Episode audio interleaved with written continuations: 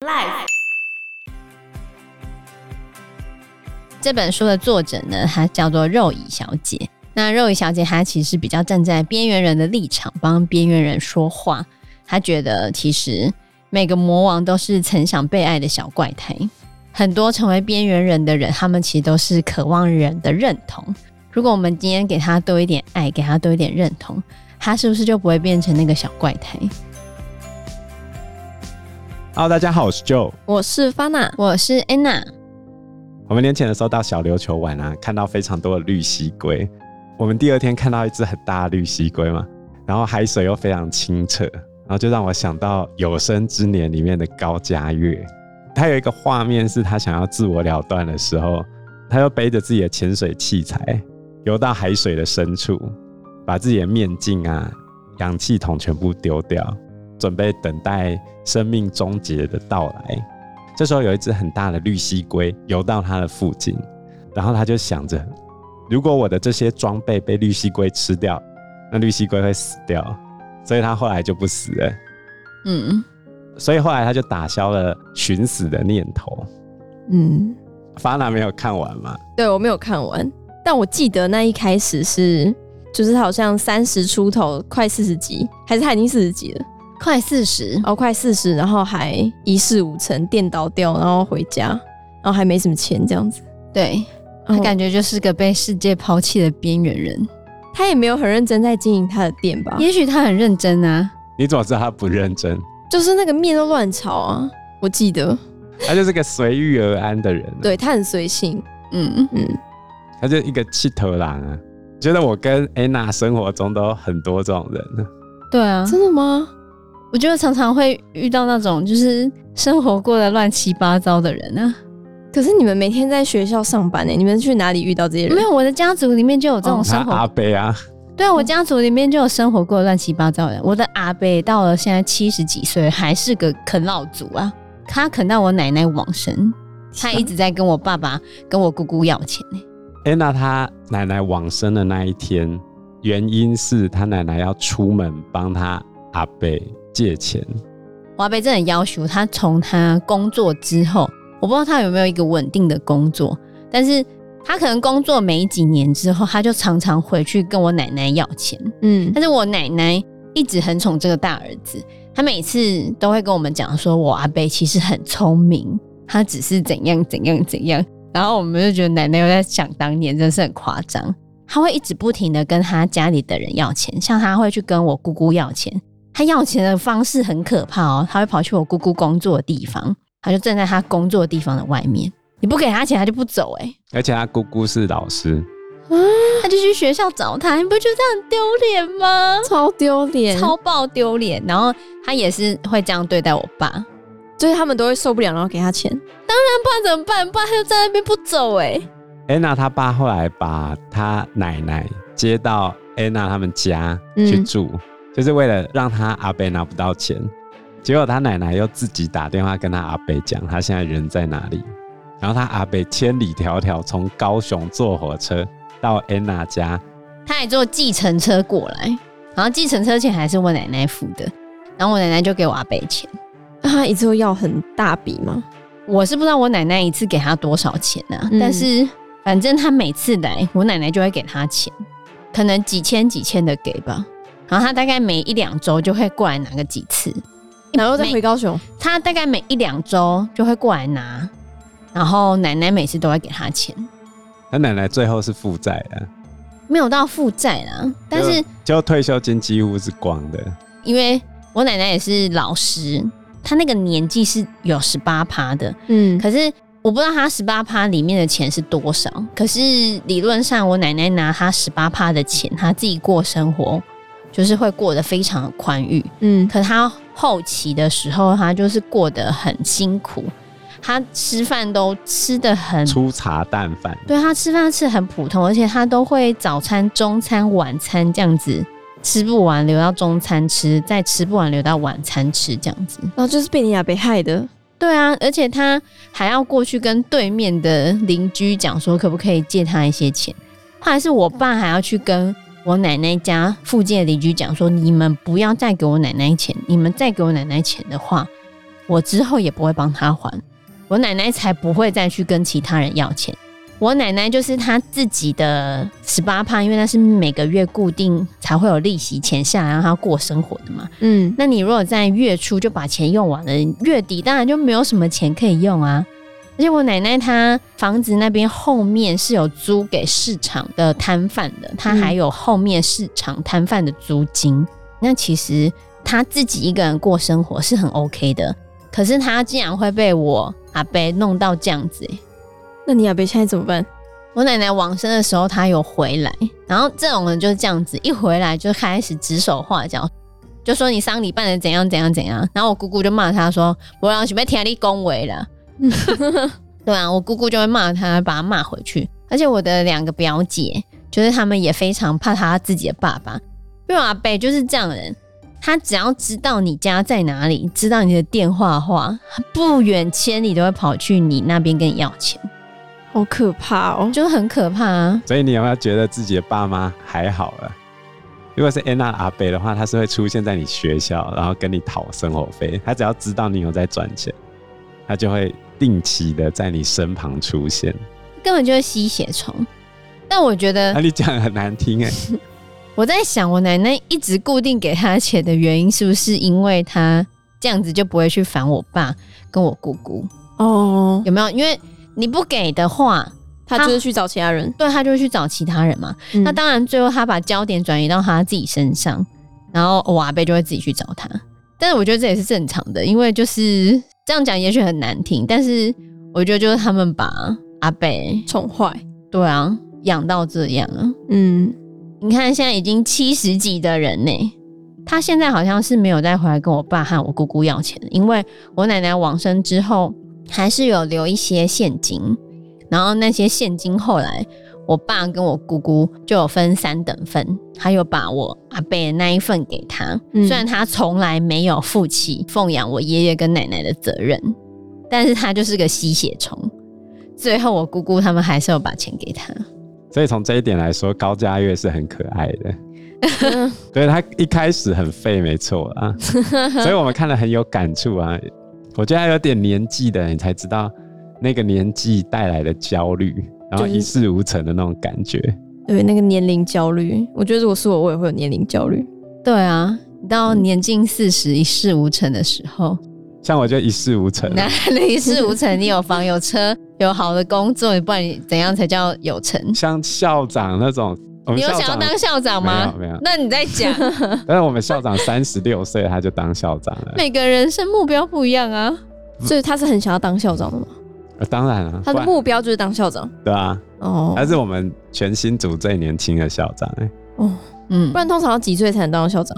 你要当校长，你要先当三年的主任，哦哦，然后才有应考的资格。假设这一切都很顺利的话，你考上校长之后会被借调到教育局处去，接下来就要等出缺，等到有缺的这一个时间点就很难估计。有些人五六年，有些人十年，要有那个运气。但最近没有人要当主任了啦，所以最近去考应该比 较容易。主任还要用考的吗？还是不用现？在随便都会上，没有人要当。呃什么像今年新竹县的主任招募就几乎没有人去考了。是因为很累吗？ 这必须呃讲回职场上啊，就是主任要扛责任，校长或上级长官会交办事情给主任，然后底下的老师会不爽主任叫他们做事，嗯，所以主任是夹心饼干。我们在受主任训的时候，里面的师傅校长就会跟我们讲说，你如果不想当校长的话，那就不要来当主任，没有必要，对吧、钱也不会比较多。他有行政加级，但是主任的行政加级跟组长的行政加级是一样的啊。哦那就当组长就好了，是吗？不过主任的课比较少啦。像我们学校接下来要增班嘛，我们的主任可以到零节课、零终点，就是你不用排你自己课，但是你如果有上课的话，它等于就是超终点，就是嗯它等于每个月薪水之外，你多上了几节课就会领几节课的终点这样子。而且当上行政之后，在教师团体里面啊，我觉得有一个很明显的坏处，就是比如说我们去毕业旅行嗯，或者在校外的活动，你都会发现主任桌他们是自己一群的，然后其他老师会自己坐一桌，你会变成一个特殊的群体。边缘人。很难过哎，就是当你上到那个位置之后，你自动就变边缘人了，也没有变边因为缘人啊，大家都讨厌你吗？不是讨厌，就是非会我就是一个类主。管的感觉，对，你会想要跟你主管坐在一起吃饭吗？有点压力。 可是当他把主管这个职称拔掉之后，比如说他今天像我一样犯了事，有没有被记过？然后他就坐在你旁边，你就会觉得哎、他在跟朋友一样。可是当他有那个 title 在的时候，你就会觉得很有压力啊呀、 哦，就不想坐在他旁边。嗯，他就会自动变成边缘人。这就是我们今天呢要跟大家分享的书，这本书的名字叫做怎么就边缘了呢？其实这本书是之前就在发生那个告五人事件的时候买的，复习一下，就是因为我在上课的时候，分组我问了班上一个问题，就是班上有没有边缘人需要我额外处理的。哦，这时候他们班长很乖的跟我讲，哦，他们班有谁有可能比较需要额外协助的。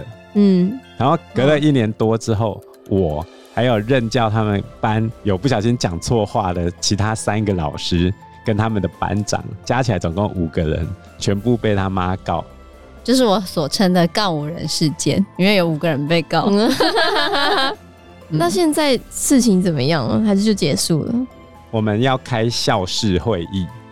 现在只要有这种类似的申诉案件，我们学校都会请外部的家长啊，还有公证人士来开校事会议，还没有开已经开完了，然哦后，一个一个审问我们，询问吧，审问 怎么样 就讲说啊，我们那时候发生什么事情啊，啊还要录音呢。啊？真的哦，这么严肃？其实就跟之前持刀去砍同学那个事情一样，老师越来越不敢管事情，因为我很容易做错动作或者是讲错话，嗯，然后就必须要被开小时会议。即使我什么都没有做，可是很麻烦。真的我在非常忙的情况下，我要顾我们班的情况之下，我还要被审问。就是在新北某国中的学生杀人事件之后，教育部找了很多教师团体啊，跟学生管理人员一起去开会，就是要针对老师在阻止学生砍人啊，或者是很危险的时候，要把老师的行动设为是阻却违法事由。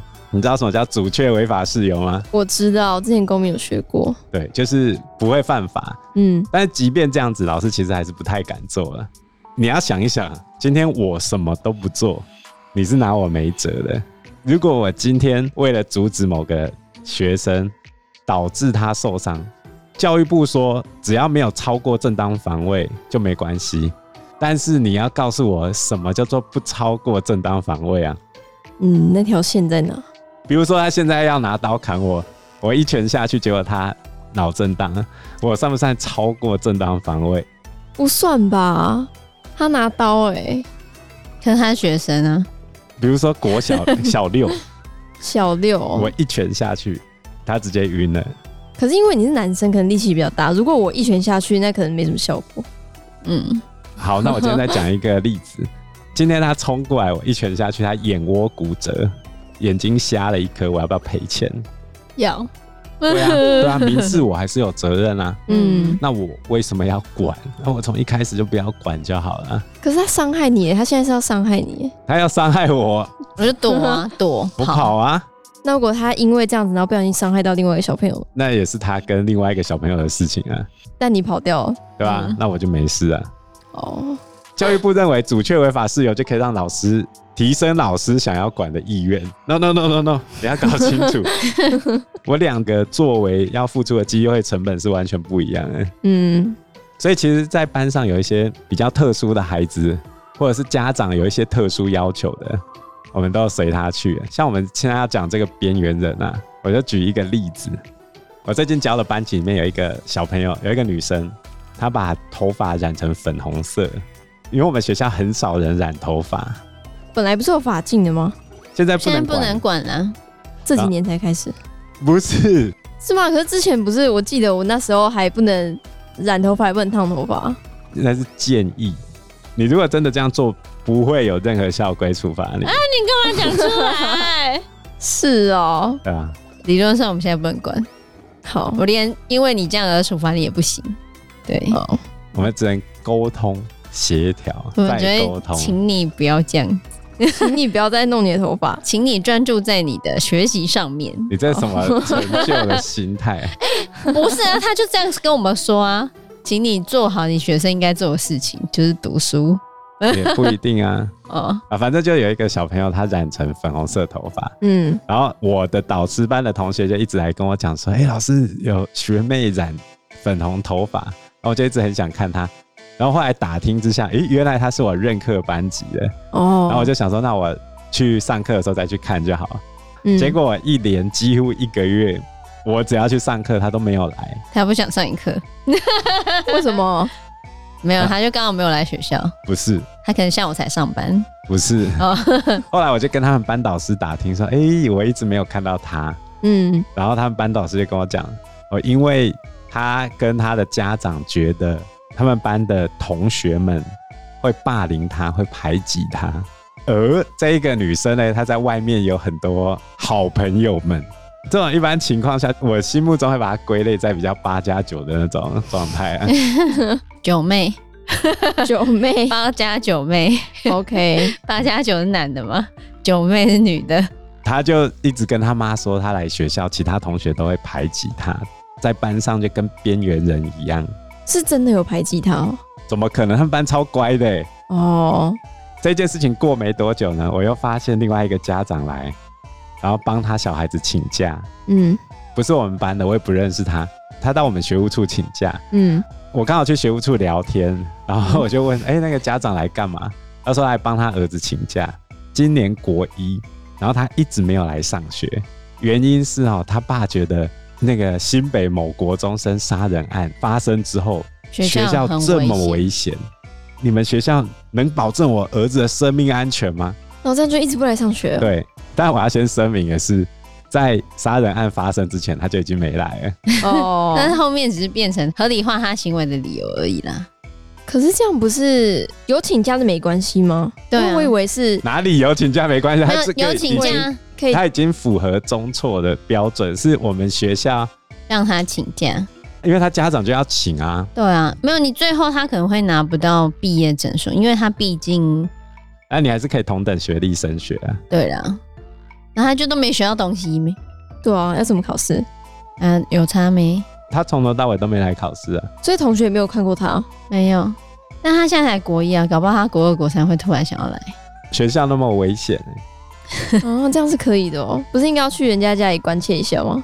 是啊，那你是不要把重点讲出来，不你是重点王那哎、是那是那是行政跟社会局处的工作，不是我们老师的工作啊。对啊，所以他们要主动去。他们会定期去看他们家的状况啊，那看也没有什么用啊，他不来你也不能逼他来啊。因为他家长希望他在家里当他们更小小孩的保姆嘛，除非真的罚他钱啊，嗯，罚钱也没有用啊，绝对没用啊，因为那罚的罚很少。就三百块一天。对啊，而且他不会连续开罚。重点是他也可以不缴啊，不交也不会怎么样。以严格来说不会怎样。哦，反正就摆烂无敌就对了。那这样就是跟社会脱节，感觉没差啊，他爸希望他成为边缘人。太边缘了。我觉得他长大之后会有非常严重的问题，但是我也不知道怎么解决他。但这本书的作者呢，她叫做肉乙小姐。那肉乙小姐她其实比较站在边缘人的立场，帮边缘人说话，因为她说她觉得其实每个魔王都是曾想被爱的小怪胎，很多成为边缘人的人，他们其实都是渴望人的认同。如果我们今天给他多一点爱，给他多一点认同，他是不是就不会变成那个小怪胎？他说，像伏地魔，他其实就是希望得到认同。那得不到认同的哈利波特，其实也可能变成下一个伏地魔。还有他身旁的朋友，还有他的叔叔伯伯们，就是他父母辈的朋友们给他的这些关爱，才让他成长成为正义之士。可是，其实反观伏地魔，他也不过就是希望人家的认同，不是吗？嗯，那如果我们可以给这些边缘人一些同理、同等的爱的话，也许他们就不会成魔了。嗯，因为时间关系，我们这一集节目就到这边喽。有任何的建议都可以在留言区告诉我们，或者是直接在 Facebook 或者是 IG 嗯留私讯言我们，我们嗯，都会回应你哦。喜欢我们节目的话，欢迎按赞、订阅、加分享。如果喜欢我们今天的内容的话，也欢迎赞助我们一杯咖啡的钱，让我们可以走得更长更久。谢谢谢大大家谢谢大家，拜拜。拜拜拜拜。